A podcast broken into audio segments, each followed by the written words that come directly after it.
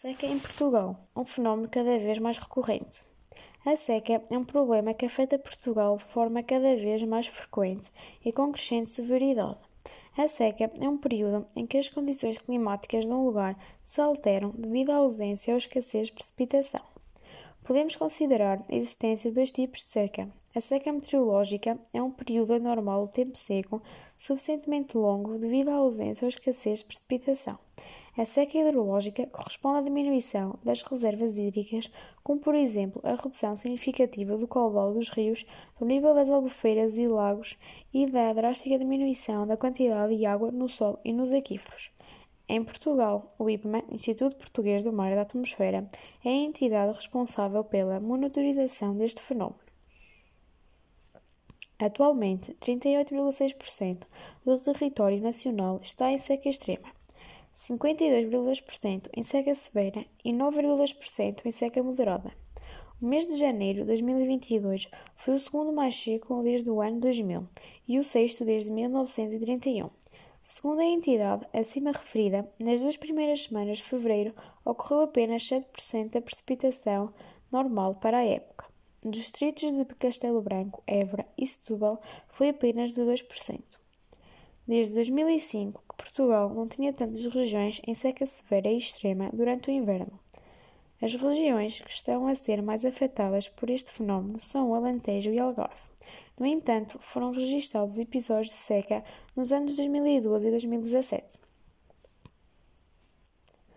Nos últimos 20 anos, Portugal perdeu cerca de 20% dos recursos hídricos, sendo o índice de escassez maior nas regiões do Sal, Mira e Algarve prevê-se uma redução da precipitação no nosso país entre 10% e 25% até ao ano 2100. Para além da redução da precipitação média anual, também é previsível que esta seja mais concentrada no tempo. Anualmente são captados 6 mil hectómetros cúbicos de água em Portugal.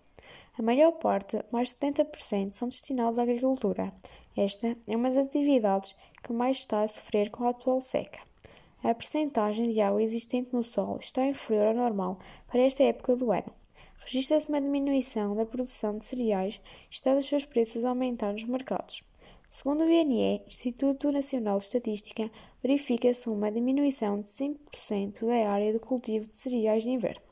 No que concerne à aveia, constata-se uma redução de 40% da produtividade. No Algarve, a produção de amêndoa e alfarroba já está a ser afetada. Segundo um estudo publicado na revista Nature Climate Change, a chegada da primavera está a avançar 1,2 a 2,2 dias por década, o que leva a florescimento precoce das plantas, com consequências ao nível do ciclo do carbono.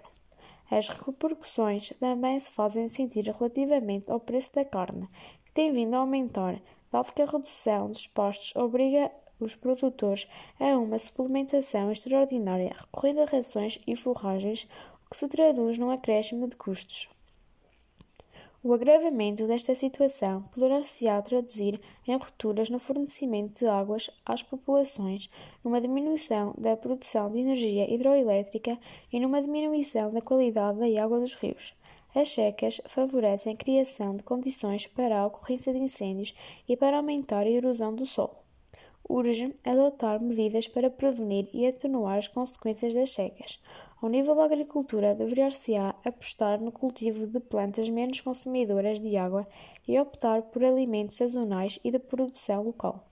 É necessário a adoção de métodos de produção mais sustentáveis e, no âmbito da PAC, Política Agrícola Comum, é necessário reforçar o auxílio aos agricultores para que possam enfrentar estas situações, que são cada vez mais recorrentes.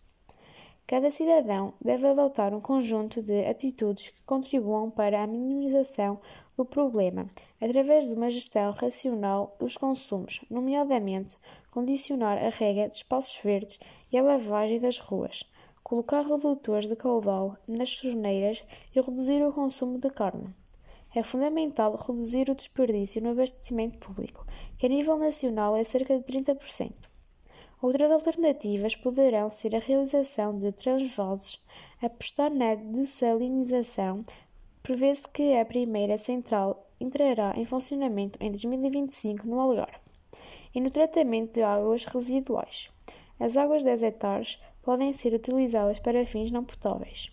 Este problema não pode ser encarado como uma situação de emergência. A estratégia para o enfrentar deve ser orientada para o combate às alterações climáticas, pois prevê-se que este risco climático irá ocorrer com cada vez mais frequência.